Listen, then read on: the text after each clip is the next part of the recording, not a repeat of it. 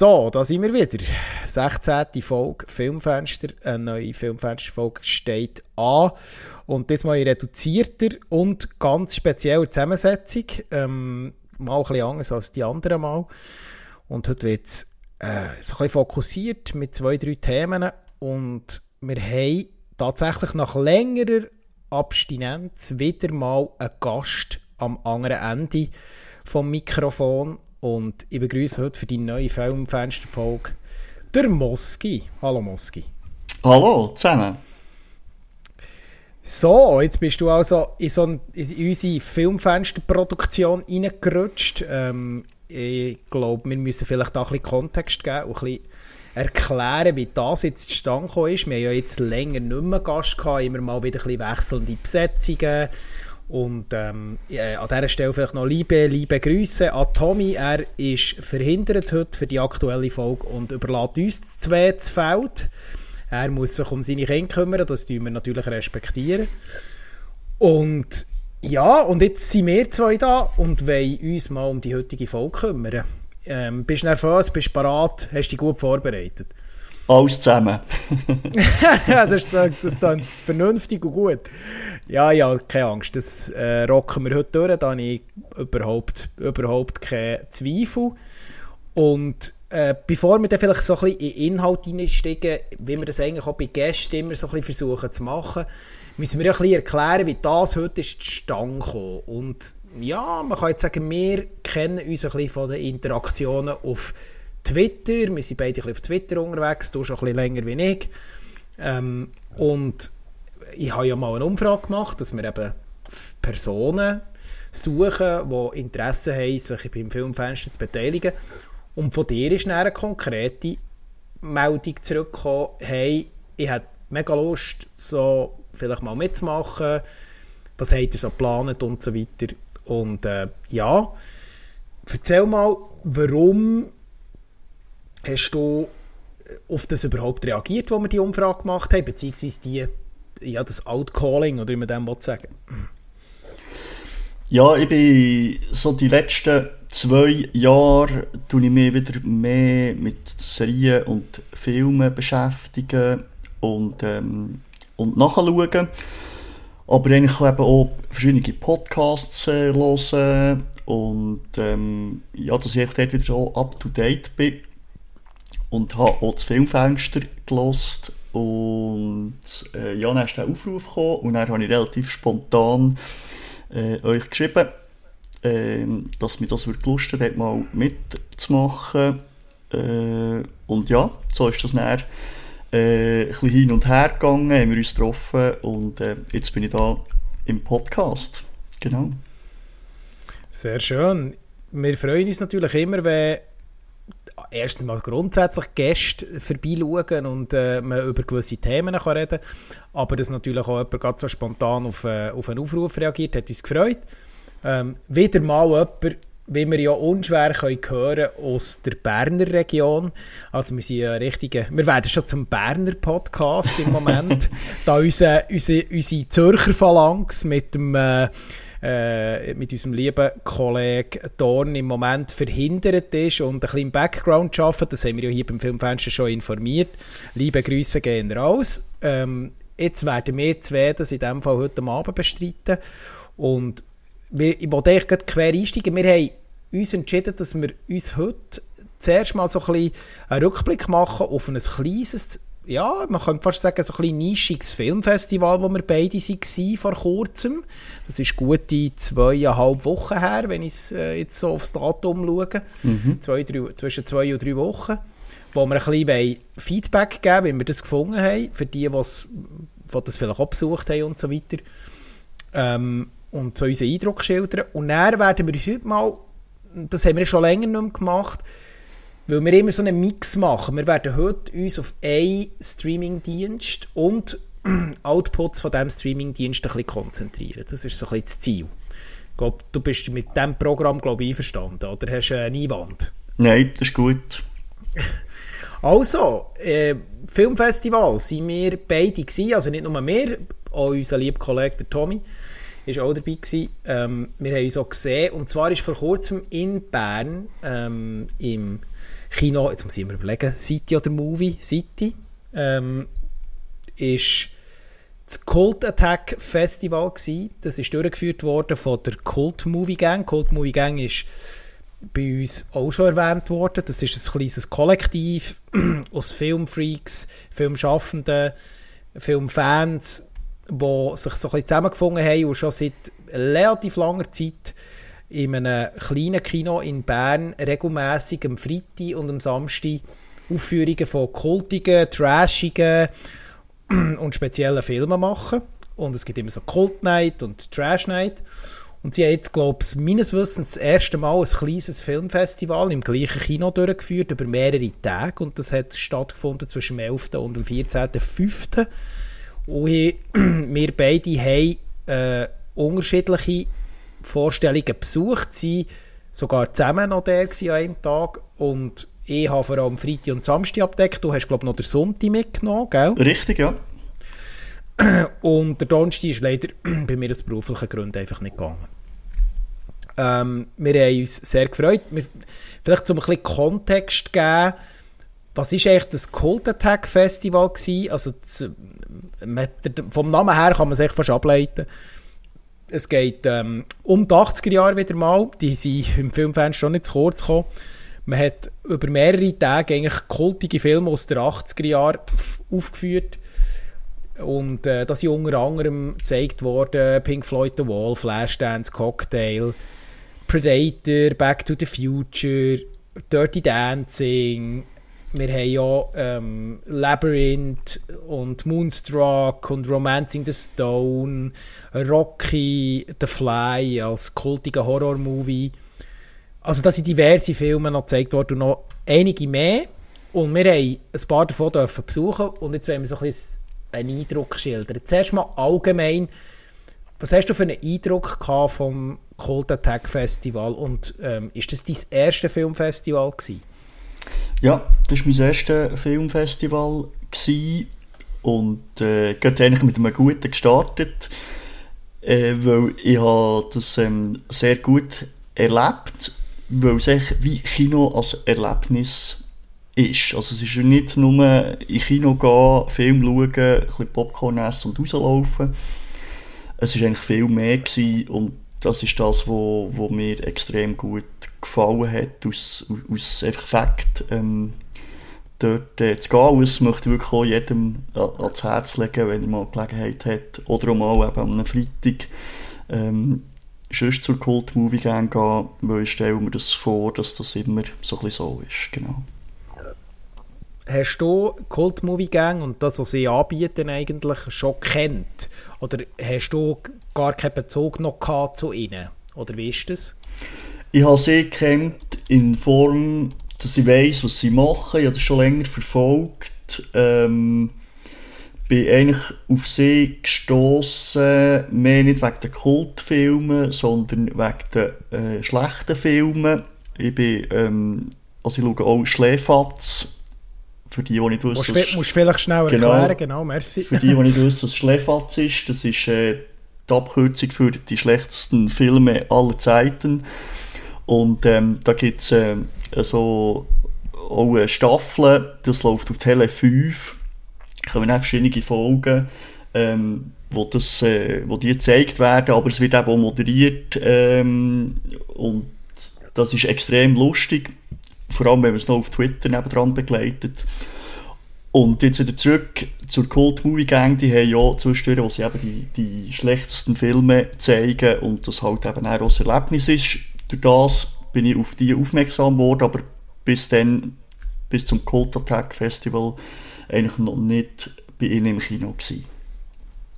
Genau. Vielleicht an dieser Stelle, ich werde euch wirklich auch Cult Movie Gang und die ähm, Aufführung ans Herz legen. Es gibt es übrigens in zwei Städten, nicht mit dem gleichen Programm, aber sie bieten sie in mehreren Städten an. Bern, Zürich und Neu-Obruck, wie ich habe gesehen ähm, Sie sind sich also ein bisschen am expandieren. Und einfach, dass man ein bisschen das Gefühl bekommt, du hast es jetzt gerade erwähnt, oder? Da werden so lustige Trash-Klassiker wie Birdemic gezeigt, aber nachher auch richtige Kultklassiker wie Scarface oder Terminator 2, wo jetzt gerade wird kommen. Fight Club ist noch im Juli angesagt, wo gezeigt wird.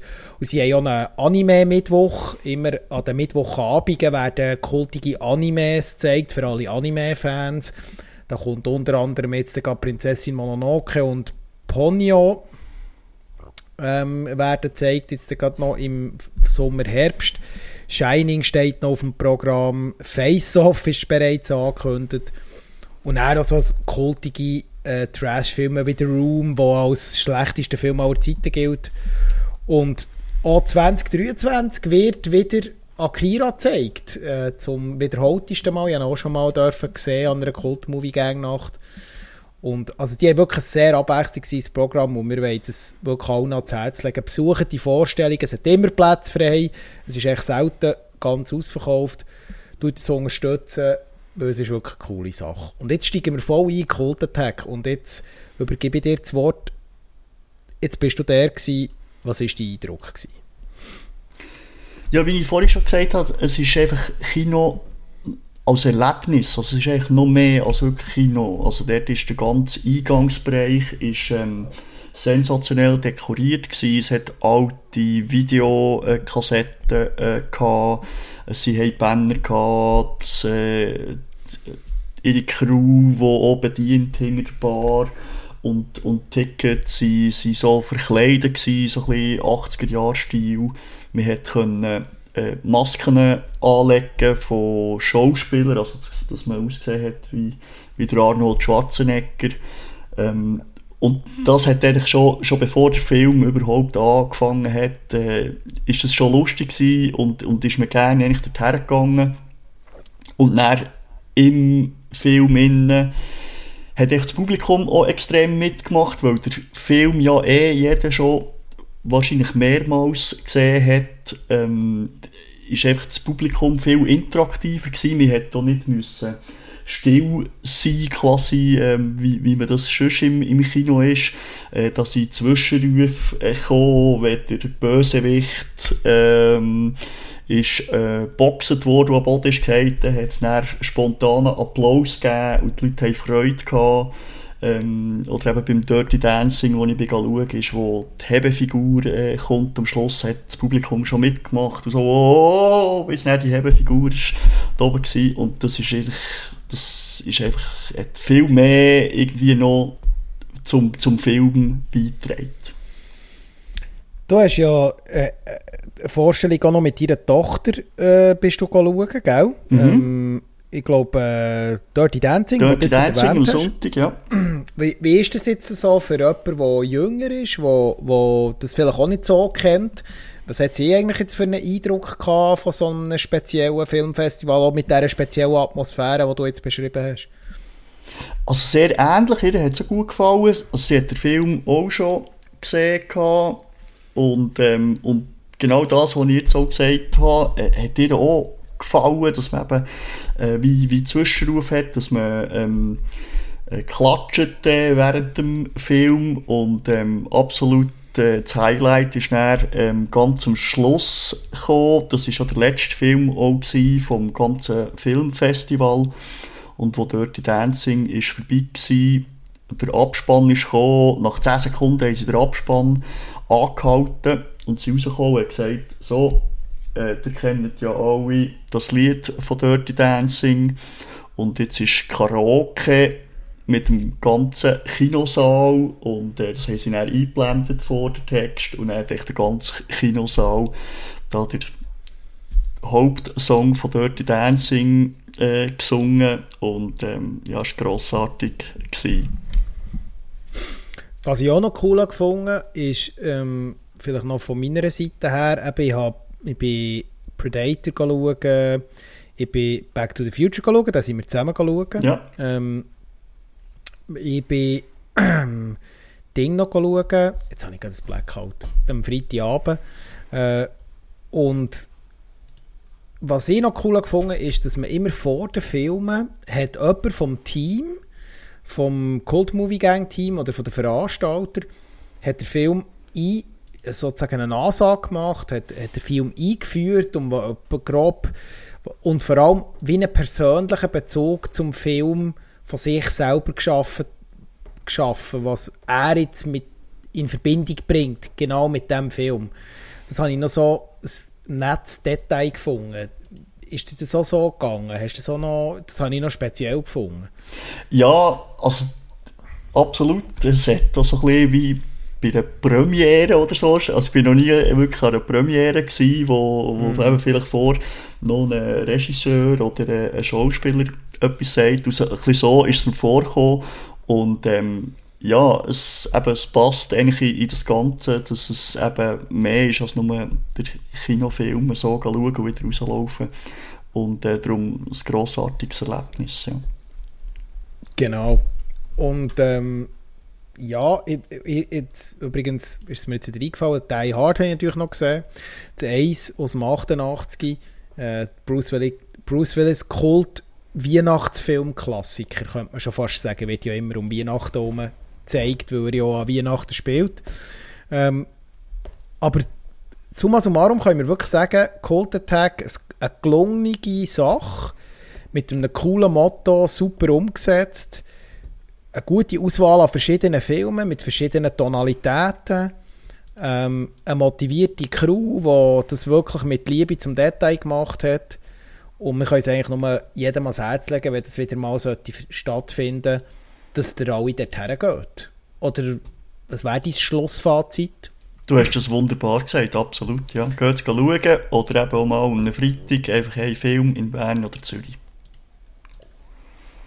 Genau, und jetzt wechseln wir flü flügend und steigen ein äh, in unser Kernthema vom heutigen Filmfenster.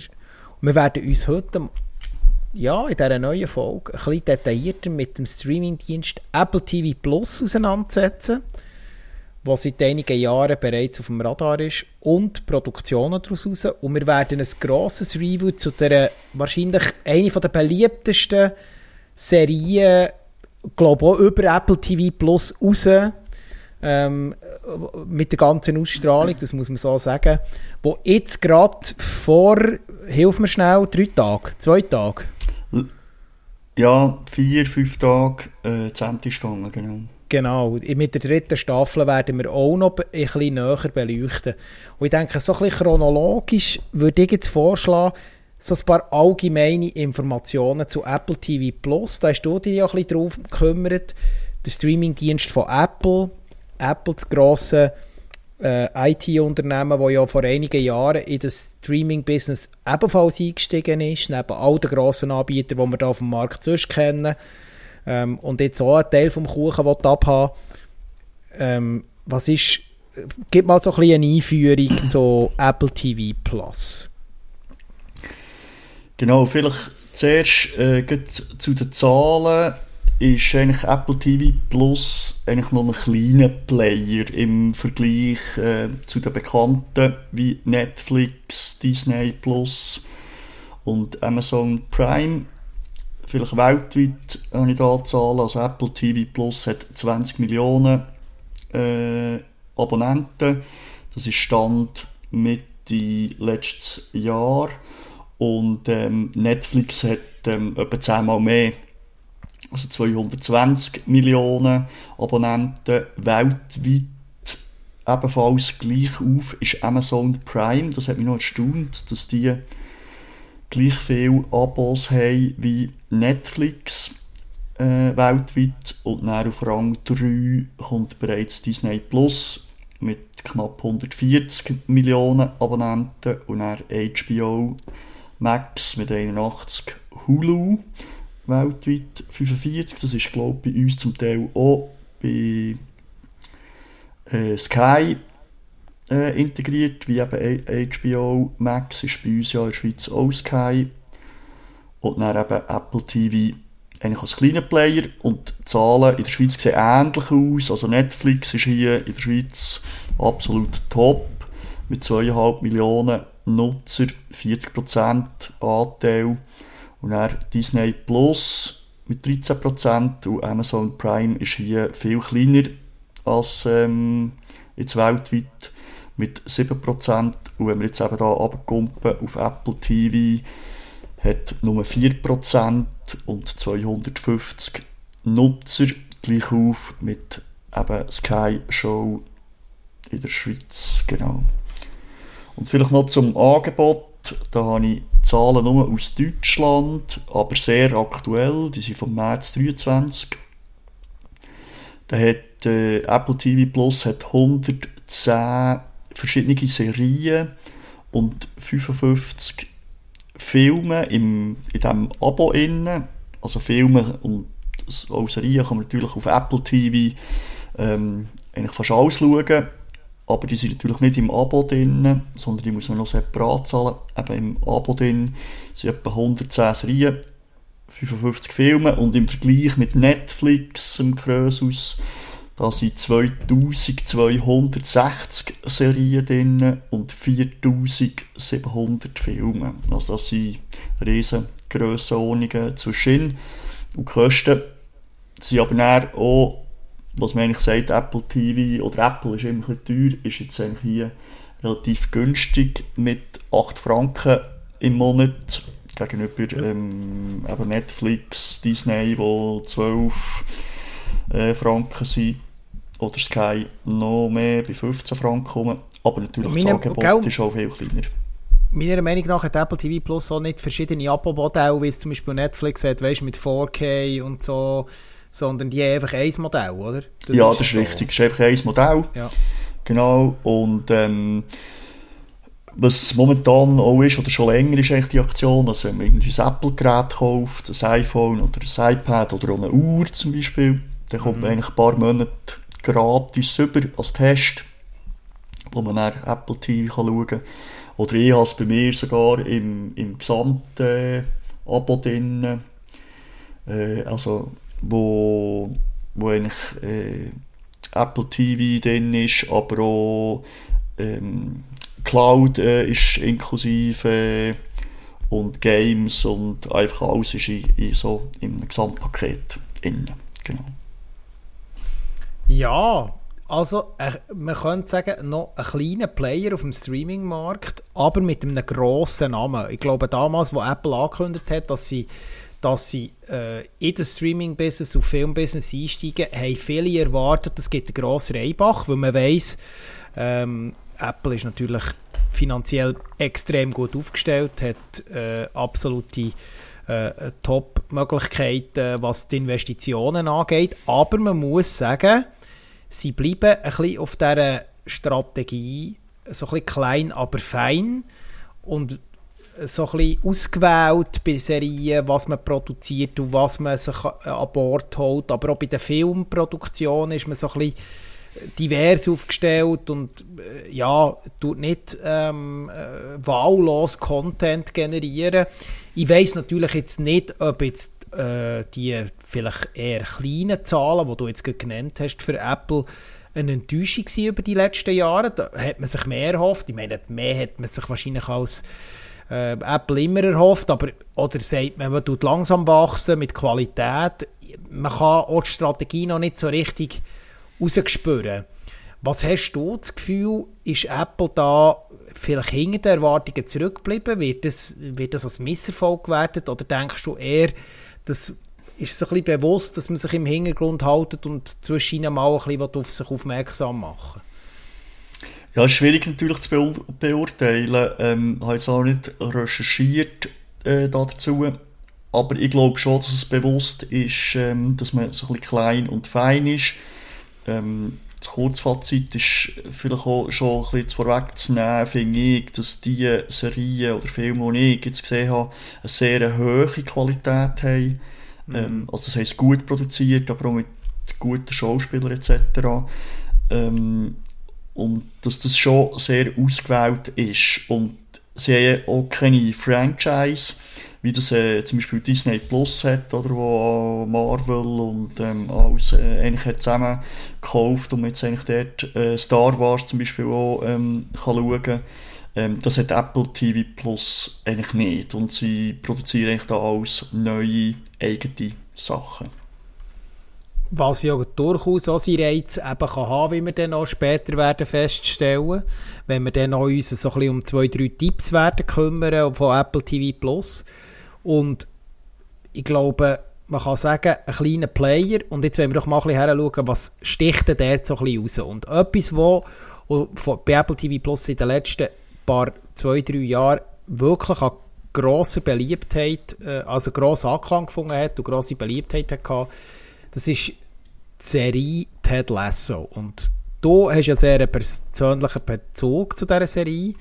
Ähm, du hast sie durchverfolgt und äh, bist, glaube ich, auch Fan, aber kannst dann auch selber ein bisschen mehr dazu sagen. Und wir wollen jetzt mal ein bisschen genauer schauen, was macht Ted Lasso aus als Apple TV Plus Serienproduktion und warum können wir es empfehlen oder nicht empfehlen. Ich glaube, dort schauen wir jetzt mal ein bisschen genauer her. Gib uns doch mal ein bisschen Kontext äh, zu, äh, zu, zur Apple TV Plus Serie Ted Lasso. Wenn wir einsteigen, zuerst um was das geht, oder möchtest du schon wissen, ob ich sie gut finde oder nicht? Nein, wir steigen zuerst mal mit allgemeinen Informationen ein, bevor wir den Fall anfangen reviewen. Das macht fast am meisten Sinn. ja, also. Ähm, also um was geht es? Äh, erfolgreicher American Football Trainer wird jetzt plötzlich neu Trainer vom englischen Premier League Fußballteam AFC Richmond. Und ähm, er kommt von Amerika auf äh, England und hat von Shooten überhaupt keine Ahnung. Also er hat weder von Taktik noch er, was irgendwie ein, ein Offside ist und ist auch ganz erstaunt, ähm, dass es äh, hier in Europa ein Unentschieden gibt und nicht nur gewinnen oder verlieren. Und äh, warum passiert das überhaupt? Weil die neue Eigentümerin vom AFC Richmond ähm, ist, also die ist neue Eigentümerin geworden von dem Fußballclub und zwar von ihrem Ex-Ehemann. Also die sich getrennt, weil der irgendwie andere Frauen hatte und sie hat so ein einen Groll auf das und will jetzt äh, eigentlich, ähm, dass der Club eben schlecht dasteht, wieder absteigt und ähm, im Ruin äh, versinkt, weil sie eben Groll hat auf ihren Ehemann und dass sie Herzensangelegenheit äh, ist. Und was sich so ein bisschen anlässt wie irgendwie der Plot von Indianer von Cleveland, wo wir wissen, mhm. wie der Film ähm, geht, entpuppt sich aber ganz schnell eigentlich als, als etwas äh, anderes, wo es eben viel mehr um Figuren und Charaktere eigentlich geht. Das ist mal so, glaube grob umschlagen. Äh, die Geschichte von, von Ted Lasso. Aber du kannst das vielleicht noch ergänzen. Nein, du hast das perfekt eingeführt. Ich würde vielleicht noch ein bisschen, so ein bisschen allgemeine Informationen geben. Wir sind jetzt bei 34 Episoden in drei Staffeln. Wie wir vorher kurz erwähnt haben, ist jetzt gerade die dritte und somit auch letzte Staffel von Ted Lasso zu Ende gegangen. Ähm, es war da eine Co-Produktion von Ruby's Tuna Universal Television, Doozer Warner Bros. Television. Ähm, die Idee ist von Bill Lawrence, von Jason Sudeikis, er, der ja gleichzeitig auch ähm, der Hauptdarsteller mimt, der Ted Lasso, und von Brandon Hunt und von Joe Kelly. In der Produktion sind der Jeff Imgold, der Bill Lawrence, Jay, oder, oder wieder der Jason Sudeikis und Lisa Kaitzer. Ähm, der Jason Sudeikis kennt man ja ein bisschen aus verschiedenen, vor allem äh, Comedy-Produktionen und ist ein US-amerikanischer Schauspieler und ja, an seiner Seite haben wir diverse andere, vor allem britische Schauspielerinnen und Schauspieler, die hier in dieser Serie ihren Rollen Leben einhauchen. Also wir haben hier äh, Hannah Weddington, Jeremy Swift, Phil Dunster, Brad Goldstein, ähm, Brandon Hunt und so weiter und so fort. Also ein grosser Cast, zum Teil muss man auch sagen, so ein bisschen Leute, die in den letzten Jahren nicht wirklich auf dem Radar waren, die so ein bisschen upcoming sind, mit Ausnahme jetzt vom Sudeikis, den man schon ein bisschen kennt hat aus Hollywood, äh, aus verschiedenen Produktionen. Aber man muss am Ende des Tages sagen, ähm, auch wirklich ein Cast, der gut miteinander harmoniert und von dem her eigentlich eine gute Ausgangslage war. Mhm, also ich kann vielleicht noch schnell einhaken. Ich habe eigentlich so wie drei Leute noch rausgenommen vom Cast. Ähm, eben, das ist einerseits der, also ich habe niemanden kennt, muss ich sagen, vorher. Äh, es war eigentlich für mich alles äh, äh, Neulinge gewesen. Ähm, aber ich glaube auch zum also an einem grossen Publikum eigentlich nicht so bekannt gewesen. Also der Jason Sudeikis, aber so ein bisschen Saturday, Saturday Night Live ähm, hat gespielt. Da gibt es vielleicht noch ein bisschen Klatsch, äh, autorisch gewesen, so. Genau, und vielleicht gibt es noch ein bisschen Klatsch und Tratsch dazu. Das ist nämlich der Ex-Mann von der Olivia Wilde, mhm. äh, wo also sie ist bekannt aus ähm, Dr. House, dort hat sie die 13 da gespielt. Genau. Äh, und hat jetzt aber auch Regie geführt in Don't Worry Darling, wo eben letztes Jahr rausgekommen mit dem Harry Styles zusammen. Und dort hat es noch so ein bisschen, äh, ja, ein bisschen Szene gegeben, wo sie nämlich Promo hat gemacht zu diesem Film. Ist dann der Anwalt äh, von Jason Sudeikis und hat ihr auf die Bühne auf äh, Scheidungspapier gebracht. Und ähm, äh, ja, das war überall in der Presse. Gewesen. Ich glaube, für sie war es auch nicht so schlecht, gewesen, weil sie dann noch ein bisschen Presse hatte für ihren Film und sie hat dann auch noch ein kleines Techtelmechtel mit dem Harry Styles. Also es ist dort so ein bisschen hin und her gegangen. Genau. Aber er, der Jason Sudeikis, hat äh, zwei Golden Globes äh, gewonnen für die Rolle und auch äh, diverse Emmys. Ja, Dann, also man kann... Ja? So, ja, sag nochmal. Ich wollte dich nicht unterbrechen, Entschuldigung. Nein, sonst hätte ich noch weiter. Aber wenn du noch etwas hast du sagen zu Jason hm. Sudeikis? Nein, nur wegen... Der Jason Sudeikis ist ja auch... Ähm, wie soll ich sagen, so ein bisschen aufgefallen, vor allem so ein bisschen im Comedy-Bereich. Ähm, und hat eher so ein bisschen, ich sage jetzt mal, ja, ich, ich sage es jetzt ein bisschen böse, eher in unterbewerteten Filmproduktionen mitgespielt, die auch nicht immer eine hohe Qualität hatten. Das darf man, ich versuche es jetzt ein bisschen diplomatisch zu sagen.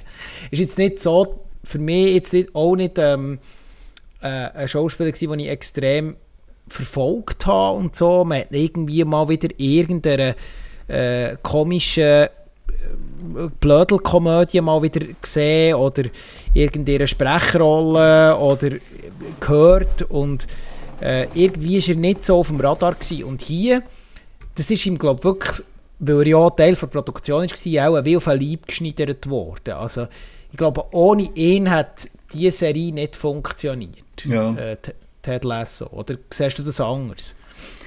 Nein, ich sehe das sehr, sehr ähnlich. Ja. Das glaube ich auch nicht. Ähm, also das hat wirklich sehr, sehr gut äh, eigentlich alles, genau. Genau, du hast noch mal etwas zu ihm sagen, sorry. Nein, nicht mehr zu, ihr, äh, zu, zu ihm, sondern zu ihr, eben zu der äh, äh, Hannah Weddingham. Das ist sie, die die Eigentümerin äh, von diesem Club spielt, die Rebecca Welton. Die hat früher eigentlich so ein Theater und Musical äh, gemacht. Sie singt selber auch richtig in zwei Folgen und hat äh, wirklich eine sehr gute Stimme. Ähm, der eine oder andere wird sie vielleicht kennen aus Game of Thrones. Mhm. Dort hat sie in acht Folgen mitgespielt. Und jetzt ganz aktuell hat sie den äh, Eurovision Song Contest moderiert.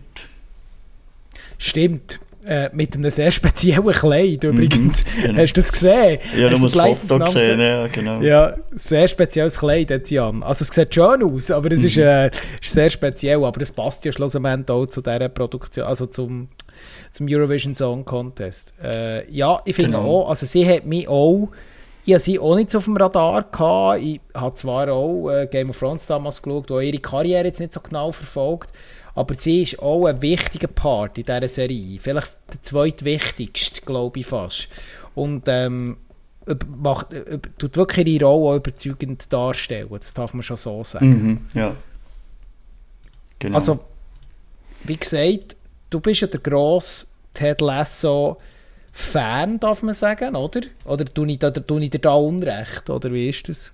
Nein, sehr. Also, ich finde das äh, eine von der besten Serien, wenn nicht die beste, die aktuell äh, gelaufen ist. Genau. Ähm, und was hätte so ein bisschen vorab Review, ich werde vielleicht dann auch noch auf eine oder andere Szene oder Folge zu sprechen kommen, aber was hätte als Gesamt Roundabout, du hast jetzt alle drei Staffeln gesehen, zu meiner Schande muss ich sagen, ich stecke noch in eineinhalb Staffeln, aber ich will es noch aufholen. Kann aber trotzdem schon einen Eindruck vermitteln. Aber du, wo alles hast gesehen und jetzt ein Gesamtfazit kannst ziehen, Vorabfazit, was ist dein Gesamteindruck jetzt? Also es ist eigentlich eben eine hervorragende Serie, aber vor allem eigentlich, weil die Figuren und die Charaktere einfach sehr gut geschrieben sind, die, die, die sich verändern, die, die wachsen von Staffel zu Staffel und sie wachsen eben auch als Herz. Und ähm, ja, es geht gar nicht eigentlich um einen Fußball, der spielt so ein bisschen am, am Rand natürlich mit, weil es so ein bisschen der Hauptplot, sage ich mal, so ein bisschen vorgibt. Aber eigentlich geht es um die ganzen Figuren, die, man eigentlich gerne zuschaut. Und sie sind eben auch ähm, sehr, sehr gut äh, besetzt, äh, dass man eigentlich eben denen wie, wie gerne zuschaut und die gerne verfolgt. Und es ist alles so sehr lieblich. Es kommt alles von, von Herzen. Es ist eben so viel gut. Ähm, und ja, wie, wie alle Gefühle durchgespielt in, in, in dieser Serie. Von, von laut rauslachen bis ähm, so ein bisschen melancholisch, vielleicht auch mal ein Tränchen verdrückt, ist eigentlich, ist eigentlich alles dabei gewesen. Und, aber am Schluss ist von, von jeder Folge ja, ist es mir irgendwie so wie, wie gut gegangen und ähm, ja, habe es einfach sehr, sehr gerne drum geschaut. Also vielleicht von mir als noch Newcomer in dieser Serie, ähm, vielleicht ein erster Eindruck von den ersten eineinhalb Staffeln. Was ich für mich so ein bisschen festgestellt habe, ist einfach, sie haben einen wahnsinnig guten Weg gefunden, einen guten Spagat können machen zwischen diesen ganzen lustigen Momenten, tragischen Momenten, nachdenklichen Momenten, die zum Teil sehr schnell aufeinander innerhalb von, der, von, von, von gewissen Folgen aufeinander kommen und trotzdem nimmst du alles irgendwo durch gleich ernst, auch wenn du lachst, auch wenn du traurig bist, all die Gefühle hast, die du gerade beschrieben hast. Es ist ein wahnsinnig, das muss man wirklich den Drehbuchautorinnen hier und den Autoren muss man hier hochhalten. Ähm, sie haben es geschafft, wirklich die Figuren so auszuarbeiten und auch die Dialoge so auszuarbeiten, dass es A, nie irgendwie befremdlich wirkt, es ist nie so blödel-Comedy-mäßig. Ich muss hier sagen, ich habe ja mit sehr vielen amerikanischen Comedy-Produktionen Mühe. Alles, was so richtig blödel-Comedy geht, ich sage dem immer Abschätzungen so, also so lockere Com Comedy-Produktionen, äh, so, ich sage dem immer so das Melissa McCarthy-Syndrom und so. Ähm, das ist nicht so mies. Und ich kenne eben Sudeikis eher ein bisschen aus diesem Bereich und bin ein bisschen skeptisch gewesen. Aber hier stimmt es einfach, weil die Figuren funktionieren, alle Figuren. Das Zusammenspiel funktioniert gut und ich habe das Gefühl, man hat wirklich so gute Balance gefunden innerhalb von der Serie mit diesen Momenten, dass es nie abdriftet das ist so mein erster Eindruck nach eineinhalb Staffeln und ich werde es wahrscheinlich mit 99%iger Sicherheit auch noch fertig schauen. Ja, absolut. Auch eigentlich die Figur Ted Lasso, oder, wo immer eigentlich gut gelaunt ist. Er ist immer lieb zu allen, er ist immer sehr positiv. Ähm, aber es ist eben nicht übertrieben, sondern so auf eine gute Art und Weise, wo, wo, wo, wo er das spielt. Oder? Du hast nie das Gefühl, er, es ist wie künstlich, sondern er dass er wirklich so eine positive Person eigentlich ist. Und das nimmst du ihm ab, oder? Und der, der, der Grad ist eigentlich schmal, oder? Das kann sehr schnell ähm, ähm, abdriften und das ist dann künstlich und geht, geht dann eben in das Übertriebene rein. Und das bricht er eigentlich sehr gut. Und gleichzeitig nehmen sie dann auch sehr ernste Themen auf. Es kommt vor allem mit der also vor allem die zweite Staffel geht es eigentlich fast die ganze Staffel so ein bisschen um mentale Gesundheit, ähm, wo dort eine Rolle spielt, die sie thematisieren. Und mhm. dann in der ähm, dritten Staffel, das sind so auch nicht gross irgendwie Spoiler oder so, äh, werden dann auch andere Themen angesprochen, unter anderem das, im, im Fußball das Tabuthema äh, Homosexualität ähm, aber auch durch den missbräuchlichen Umgang mit äh, privaten Fotos etc. Und das lösen sie aber immer am Schluss einfach ohne irgendwie mit dem Mahnfinger oder irgendwie zu provozieren oder zu polarisieren, sondern sie, sie lösen immer sehr gut mit viel Empathie auf. Ähm, und das ist eigentlich auch das, was die Serie so, so gut macht und, und, und ausmacht. Ja, ja, ich, ich, beim ganzen Zeit, als ich so eingestiegen bin in die Serie, habe ich die ganze Zeit gedacht, wenn es eine Adam Sandler-Serie wäre, die hat, das würde das würd nicht funktionieren, oder? Äh, so im, der hat ja auch schon Sportproduktionen gemacht, äh, kommt aus dem Comedy-Bereich und ähm, äh, wenn er jetzt so etwas würde umsetzen, hat das Ganze eine andere Tonalität, eine ganz andere Cinematografie und das ist das, was hier ein bisschen, ähm, best, viel besser funktioniert. Und ich glaube, die Kritikerinnen und Kritiker haben schon nicht recht, äh, haben schon recht, dass sie hier ähm, äh, wirklich auch sehr viel Lob aussprechen. Und ich kann das eigentlich bis jetzt nur bestätigen, meinen Eindruck, den ich von diesen eineinhalb Staffeln habe, ähm, dass das wirklich, wenn das in dieser Qualität weitergeht, auf jeden Fall eine sehr, sehr gelungene Serienproduktion ist, wo wirklich sehr viel ineinander spielt und sehr viel funktioniert. Mhm. Ich und möchte schnell einen kurzen Einschub machen, sicher. weil ich gerne den Adam Sandler möchte verteidigen Ich weiss genau, was du meinst, aber gerade mit einer Sportproduktion. Du musst mir jetzt Hustle sagen, gell? Genau, wo ich ja. äh, sehr gut finde. Sorry. Habe ich auch aber, gut gefunden, ja. Ähm, ich habe sogar ein Review geschrieben zu Hustle. Gut, dann lesen das nachher, du tust das sicher ja. verlinken. Das mache ich, ja. ähm, ja genau, wieder zurück zu Ted Lasso vielleicht für dich deine Spannung noch zu äh, behalten bis zum, bis zum Schluss. Also du nichts spoilern, aber ihr könnt es wirklich gut fertig schauen. Ja, die zweite Staffel habe ich ein bisschen weniger gut gefunden als die erste. Dort hat es so für mich zum Teil so ein bisschen ähm, wie die einzelnen Folgen sind so ein bisschen wie zusammenhangslos gewesen, so ein bisschen.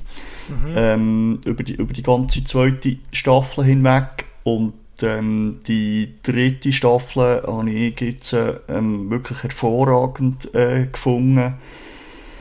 Äh, über, über die, die ganze Zeit hinweg, auch bis ganz, ganz zum Schluss. Sie bleiben sich treu, wirklich bis zum, zum Schluss von der Serie, bis zum ähm, Abschluss. Also es geht ja nicht mehr weiter. Das ist äh, ja bekannt gewesen, schon eigentlich vorher. Und eigentlich so alle Geschichten zu diesen Personen werden eigentlich auch gut fertig erzählt und aufgelöst. Und das ist auch nicht selbstverständlich oder bei den Serien heute äh, Tags, genau. Also sehr ein gutes Ende für die ähm, Serie, äh, wirklich bis, bis ganz zum Schluss. Gut, ich glaube, der kann ich mich ja noch auf etwas freuen und wir können euch da draussen Ted Lasso nur wärmstens empfehlen. Holt euch doch für die günstigen 8 Franken Apple TV Plus und schaut Ted Lasso und natürlich auch viele andere Produktionen. Und ähm, Schlussfazit ist eigentlich genannt. Ich glaube, es ist eine, eine, eine, absolut, eine absolute Empfehlung. Egal, ob man gerne Sportserien hat oder nicht. Ich glaube, das kann man so sagen, oder? Ja, absolut. Also, eben, wie gesagt, man muss da nicht Fußballfan sein. Ähm, das ist vielleicht so ein bisschen das Hindernis, dass man vielleicht in die äh, Serie einsteigt. Aber mach es, mach es doch, auch wenn ihr nicht Fußballfan seid, das lohnt sich. Genau. Jetzt wollen wir noch ein bisschen beleuchten, was hat denn eigentlich Apple TV Plus sonst noch ein zu bieten? Weil es gibt ja nicht nur Ted Lasso, wenn wir vorher eingangs gesagt haben, Apple TVs äh, Plus Angebot sind nicht so umfangreich wie die anderen Konkurrenz-Streaming-Dienste. Aber trotzdem haben sie doch das eine oder andere zu bieten. Und ich würde sagen, wir werfen uns doch ein bisschen zu. Ähm, wir trennen es so ein bisschen, würde ich vorschlagen, Filmen und Serien. Wir haben uns mal so für ein, zwei Filmtipps entschieden und ein, zwei Serienproduktionen außerhalb von dieser genannten Ted Lasso-Serie. Äh, ich lade dich mal einsteigen, bei den Serien zum Beispiel. Was können wir denn eben Ted Lasso noch in Serienform genießen, die du kannst empfehlen Also Silo ist eigentlich eine sehr aktuelle Serie, die momentan läuft. das ist die erste Staffel, und da hat angefangen. Das ist auch noch nicht abgeschlossen, die Staffel. Das läuft äh, noch, kommt jeden Freitag.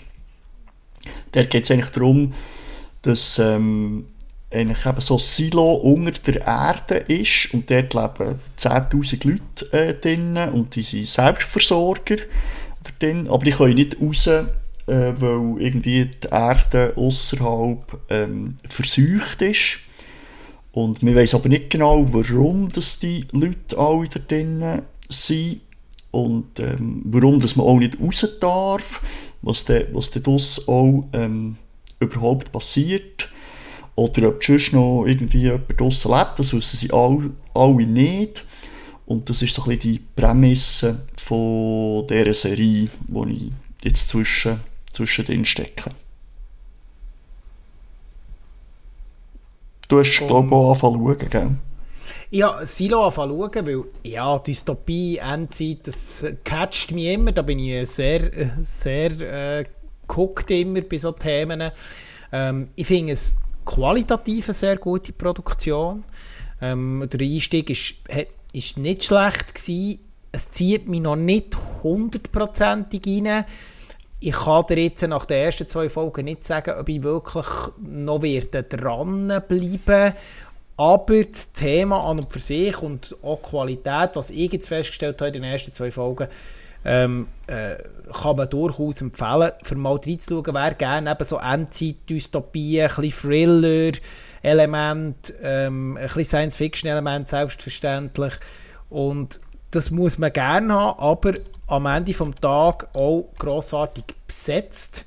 Äh, wir haben Rebecca Ferguson, Rashida Jones, der Tim Robbins nach längerer Abwesenheit wieder mal auf, äh, auf irgendeiner Produktion zu sehen. Ich habe ihn ein bisschen vermisst alte, alte Schauspiellegenden.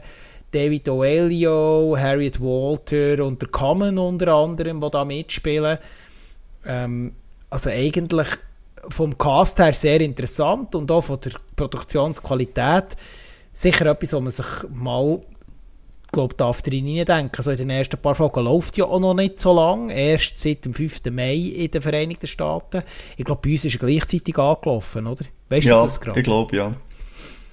Also ein internationaler äh, Start und ja, also eine Dramaserie, Dystopie-Serie, die sicher seine, ihre Reize hat.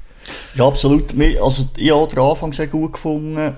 Ähm, jetzt hat es für mich ein bisschen abgeflacht, aber mehr von der Story her, weil man ja irgendwie wissen was jetzt das Geheimnis ist, äh, warum dass sie in diesem in dem Silo innen, äh, sind und was dort draussen passiert. Und jetzt geht aber so ein bisschen Geschichte, äh, so ein bisschen andere Richtungen. Mhm. Ähm, innerhalb vom, vom, vom Silo zwischen diesen Personen, äh, ohne dass ich jetzt da spoilere. Und das irgendwie eben möchte ich wissen, wie so ein das Geheimnis irgendwie so ein bisschen weitergeht oder aufgelöst wird. Und darum bin ich jetzt dort so ein bisschen zwischendrin noch, noch ein bisschen, ja, was wieder ein bisschen abgeflacht ist. Aber wer weiß, vielleicht kommt es gegen Schluss eigentlich wieder. Ja, dann würde ich doch den Ball aufnehmen und bleiben thematisch ein bisschen im ähnlichen Sektor, nämlich und jetzt serientechnisch Foundation noch ins Feld führen. Foundation ist äh, ebenfalls eine US-amerikanische Produktion für Apple TV Plus von David S. Goyer, Josh Friedman entwickelt und basiert auf der gleichnamigen Buchreihe von Isaac Asimov, grosse Science-Fiction-Autorenlegende. Ich habe es, glaube ich, der letzten Filmfenster vorgesehen. Ich mache keine Buchkritik, aber Isaac Asimov definitiv mal eine Google-Suche wert. Äh, absoluter Kultregisseur für Science-Fiction-Literatur. Und man hat sich jetzt also den Stoff gewagt, hat wie so vieles aus dem Science-Fiction und zum Teil aus dem Fantasy-Sektor als unverfilmbar gelten. Apple TV und die entsprechenden äh, Produktionen ähm, Produktionsleute, die da beteiligt waren, haben sie sich jetzt also an die Verfilmung gewagt. Die erste Staffel ist im 21. erschienen. Es wird bereits die zweite jetzt anlaufen oder ist schon angelaufen? ich glaube, sie ist noch nicht angelaufen, gell? Nein, jetzt glaube ich Anfang Juli, wissen wir richtig. Ja, auch diesen Sommer auf jeden Fall, genau. genau. Merci für die Ergänzung. Und äh, ja, was macht Foundation aus? Foundation ist eine monumentale Science-Fiction-Serie äh, mit einem riesen Universum, mit grossen Fragen, die, so, die beantwortet werden. Es geht, die Serie tut hier eine riesengroße Zeitspanne abdecken ähm, und ist also wirklich äh, das pure Gegenteil von der filmischen Umsetzung jetzt von Silo, ähm, weil es einfach äh, ja, wirklich ein, ein riesen ein riesen Universum auftut und das ist auch dieser gleichnamigen Buchreihe von Asimov geschuldet.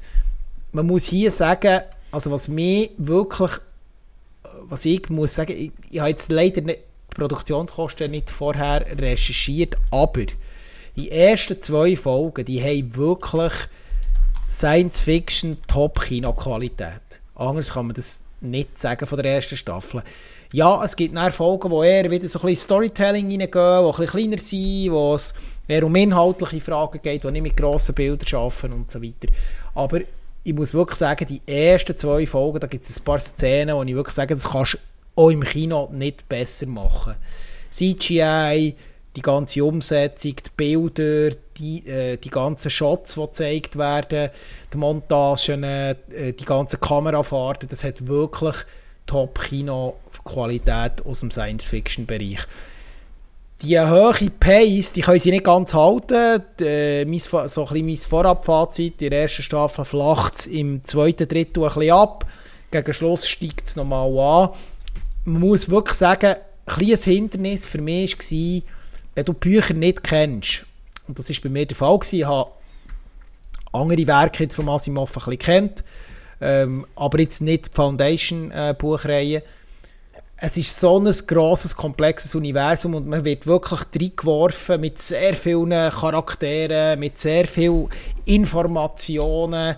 Du musst die Welt irgendwie erschließen, die Welten erschließen, die Zusammenhänge, die teilweise über mehrere hundert Jahre von Dynastien gehen. Das ist wahnsinnig schwierig, äh, wenn man jetzt da so nicht wirklich Science Fiction erprobt ist. Und das könnte vielleicht auch hier für gewisse Leute ein kleines Hindernis sein.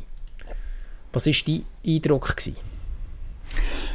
Ja, sehr ähnlich wie du hast erzählt. Also ich finde das Worldbuilding, also wie es aufziehen von Qualität, so ist wirklich ähm, gewaltig, wie du sagst. Das könnte gut hier im Kino laufen. Es hat mir sehr gut gefallen.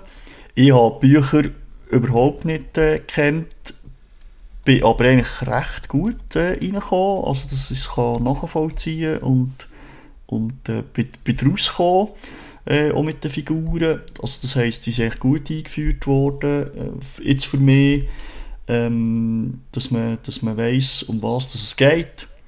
Vielleicht ganz grob können wir noch sagen, also die, die, die Hauptdynastie, die da ist, die tut sich wie ähm, ich glaube, das können wir sagen, ohne dass wir da spoilern, oder?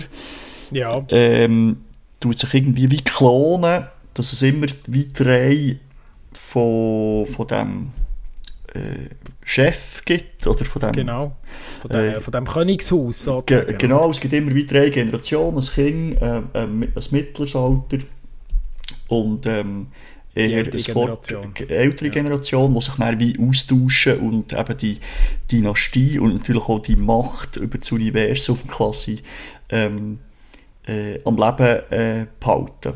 Und so grob um, um das geht's. Es hat sich dann aber schon recht verzettelt ähm, und ich bin jetzt gespannt, eigentlich, wie ja, wie sie, wie sie das weiterverzählen, wie sie das wieder zusammenführen, ohne dass es näher jetzt irgendwie über mehrere Staffeln oder so irgendwie zu kompliziert äh, wird und man es dann wie fast nicht mehr zu Boden bringt, so ein bisschen Game mm. of mhm. Thrones mäßig ist ja das so ein bisschen passiert.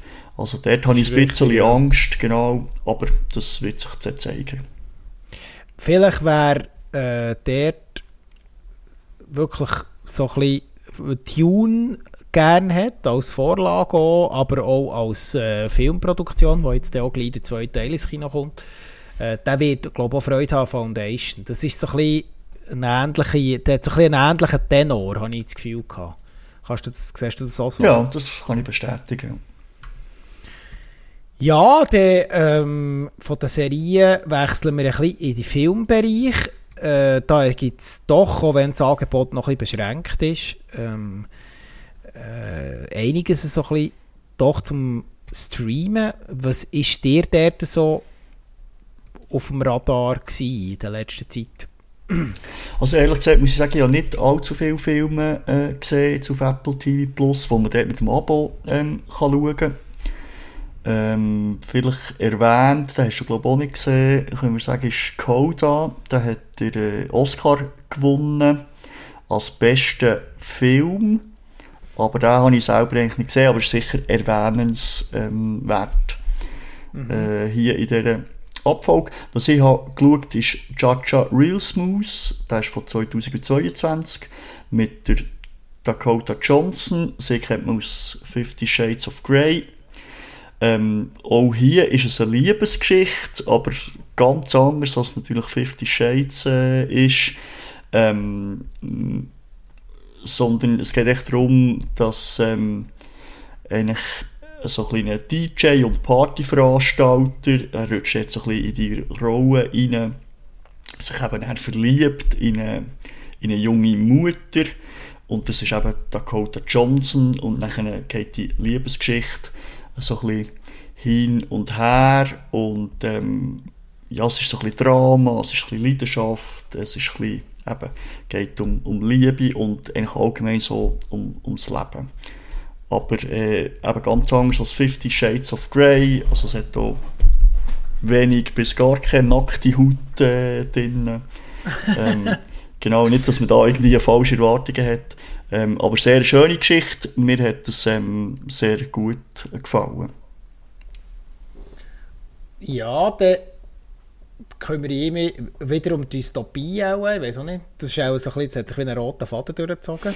und, und zwar habe ich bei Apple TV Plus noch Finch gesehen, das ist äh, eine Standalone-Filmproduktion aus dem Jahr 2021, die für Apple TV Plus ist umgesetzt worden, mit dem Tom Hanks, grand, äh, grossartigen äh, ja, grossartiger Hollywood-Darsteller, seit Jahren Oscar-Gewinner etc.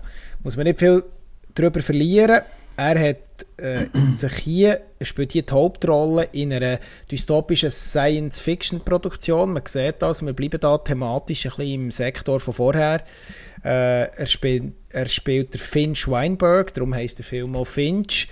Er gilt als letzter menschlicher Überlebender. Äh, das ist zumindest, das wird suggeriert äh, in der Handlung äh, auf der Erde und damit äh, er ist ja Entwickler und äh, ja, hat früher sozusagen als Wissenschaftler geschafft und hat sich nachher dafür entschieden, dass er ähm, sich einen Begleiter baut, äh, nämlich einen intelligenten Roboter, der mit ihm durch die Lande streift und äh, als Begleiter von ihm und seinem Hund nachher äh, so ein bisschen sein Leben sollte, äh, ja, verändern und die erleben nachher das dritte Abenteuer und man muss sagen, dass der ganze Film so ein bisschen natürlich, ja, er hat so, er drückt so die richtigen Knöpfe aus dem dystopischen Science-Fiction-Bereich. Mein Problem war dort ein bisschen, dass ich ihn eigentlich als Film kann empfehlen kann, aber irgendwie der Tom Hanks in so Rollen mich am Ende nicht so ganz halbes kann überzeugen. Er hat immer Mühe mit so, sage jetzt mal, Rollen, die ihm nicht so auf, den Leib geschneidert sind. Das ist hier auch ein bisschen der Fall es hat schlimmere Produktionen gegeben. Ähm, aktuell ist das da die Comedy-Produktion, die gerade im Kino ist, es jetzt ist mir gerade der Name entfallen, wo das Problem eben auch hat. Und hier muss ich sagen, geht's. Es ist sicher nicht einer der besten äh, äh, Tom Hanks-Filme, aber als gesamtes Filmerlebnis funktioniert Finch wieder und kann man sozusagen als gute Serienproduktion, äh, gute Filmproduktion empfehlen von Apple TV Plus. Und ähm, ja, hier vielleicht noch eine Bemerkung, wieder eine Parallele zu Game of Thrones, das ist noch lustig. Der äh, Regisseur ist nämlich der Miguel Sapotnik, äh, sehr viel äh, Game of Thrones Serien äh, also der Game of Thrones sehr, für sehr viele Folgen Regie geführt hat. Und er ist hier das ist eine von seinen größeren Filmproduktionen der letzten Jahre. Und reiht sich so ein bisschen ein in seinen Kultfilm ähm, Repo Man. für die, die den vielleicht noch kennen. Von, und ja, das würde ich sagen, eine, eine empfehlenswerte Filmproduktion. Ich würde sagen, so Serien- und filmtechnisch gäbe es ja sicher noch ein paar Honorable Mentions, so Sachen, die man jetzt vielleicht so im Schnellabriss noch könnte ähm, äh, erwähnen. Hast du da noch eine oder andere, was du den Leuten könntest nachlegen Mhm, das Weil, kann ich. Aber eben, wie gesagt, ganz im Schnelldurchlauf mhm. ähm, ist äh, Morning Show. Ist eine von der ersten Serien, die auf Apple TV Plus ist, äh, drauf war, mit, mit grossen Namen im Cast, mit der Jennifer Aniston, Reese Witherspoon, Oscar-Gewinnerin und dem Steve Carell. Dort geht es wie die Serie eigentlich ähm, schon selber sagt, um die Morning Shows in den USA.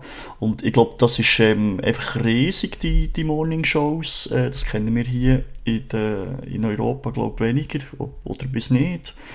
Ähm, und das kommt man so ein bisschen mit über, wie gross das, das ist, ähm, auch finanziell.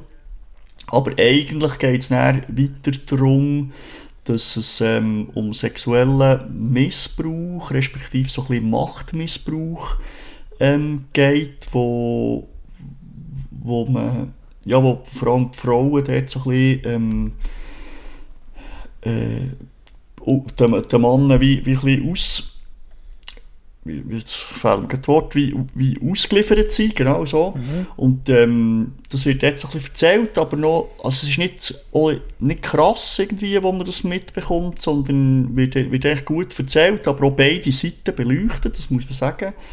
Auch ähm, der, der angeschuldigt ist. Und ähm, das wird eigentlich noch gut ähm, aufgezeigt, dass man da beide Seiten mitbekommt. Und ich habe die erste Staffel sehr gut gefunden. Es gibt mittlerweile drei Staffeln, äh, die habe ich aber nicht mehr weitergeschaut, weil für mich war es wie, wie gut und wie abgeschlossen gewesen. Ähm, und ähm, darum habe ich nicht mehr weitergeschaut, weil ich dann andere Sachen geschaut habe.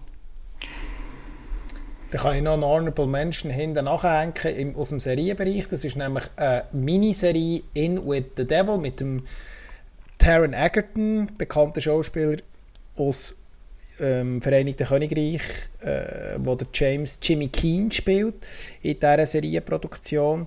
Um was geht es im Kurzabriss? Es geht um einen ehemaligen Highschool-Footballer äh, und Sohn von einem Polizist, der wegen einem Drogendeal und illegaler Waffen besitzt, eigentlich müsste eine Haftstrafe von 10 Jahren absitzen. Er bekommt aber das Angebot, die Haftstrafe, dass er die jetzt verkürzt bekommt, wenn er in einem Hochsicherheitsgefängnis einem Serienmörder, einem Larry Hall, äh, sich annähert und ihm, um ihm ein Geständnis zu entlocken. Äh, also so ein bisschen True Crime-mäßige Serienproduktion hier, aber muss man ganz klar sagen, es ist nicht dokumentarisch, es ist eine Spielfilmproduktion aufgeteilt in sechs Folgen und somit eigentlich ist die Geschichte dann auch fertig erzählt gewesen. Die ist zwischen Juli 22 und August 22 ausgestrahlt worden, die Serie, und ist natürlich immer noch verfügbar. Man muss auch sagen, es gibt hier zwei verschiedene Namensgebungen, warum auch immer. Die Serie hat eine ist Blackbird Case und eine ist In With the Devil, was ich ein bisschen speziell finde. Aber grundsätzlich ist es so, kann man empfehlen, kommt aber meiner Meinung nach nicht an eine tonal und auch inhaltlich vergleichbare Serie wie Mindhunters von David Fincher auf Netflix her.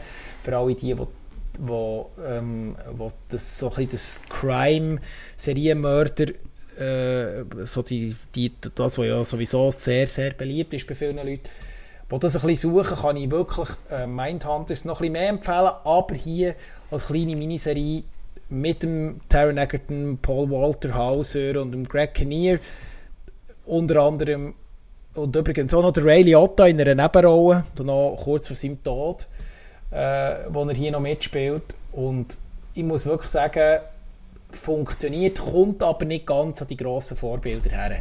Kann man aber trotzdem nicht als schlechte Serie werten. Das wäre noch von mir, von meiner Seite Genau, ich habe eigentlich noch eine gute Empfehlung, das hat mir sehr gut gefallen, die Serie Severance. Der geht es eigentlich ein darum, dass ähm, Leute, die bei einer Firma arbeiten, dieser denen wird ein Chip eingepflanzt im Hirn. Mhm. Und das wird eigentlich ihre Erinnerung zwischen der Arbeit und der Privatzeit wird getrennt. Also, wenn sie heimgehen, wissen sie nicht, was sie bei der Arbeit gemacht haben. Und wenn sie bei der Arbeit sind, wissen sie eigentlich nicht, was sie äh, Privat machen. Und ähm, sie wissen aber auch nicht ganz genau, was eigentlich ihre Tätigkeit ist beim Arbeiten und was die Firma eigentlich überhaupt ähm, ganz genau macht. Ähm, wenn sie beim Arbeiten sind, außerhalb, ähm, wissen sie das, dass das so getrennt wird, dass sie das einwilligen.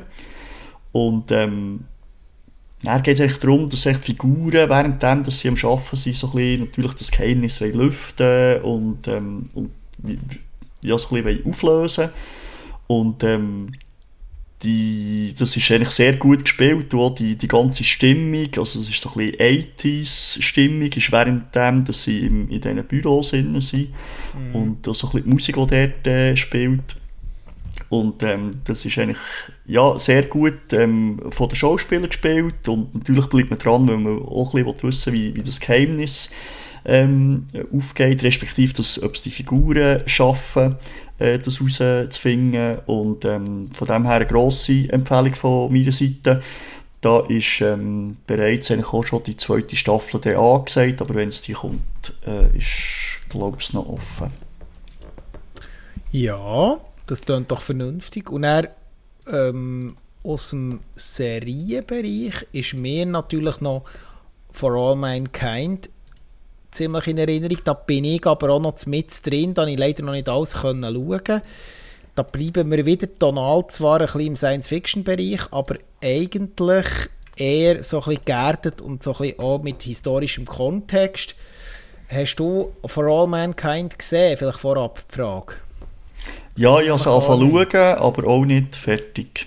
Auch nicht fertig. Was war so dein erster Eindruck, gewesen, bevor ich vielleicht etwas Inhaltliches sage?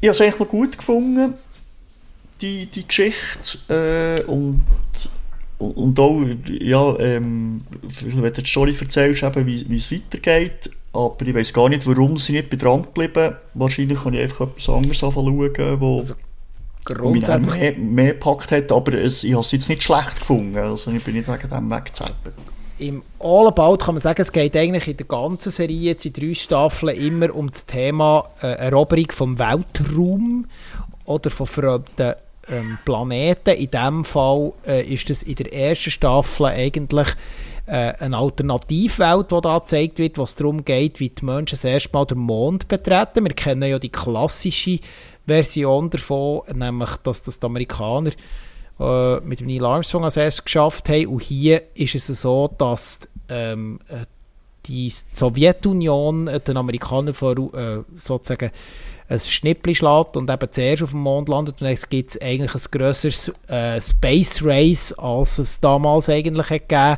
Und aus dem entspinnt sich eine Thriller-Science-Fiction-Story.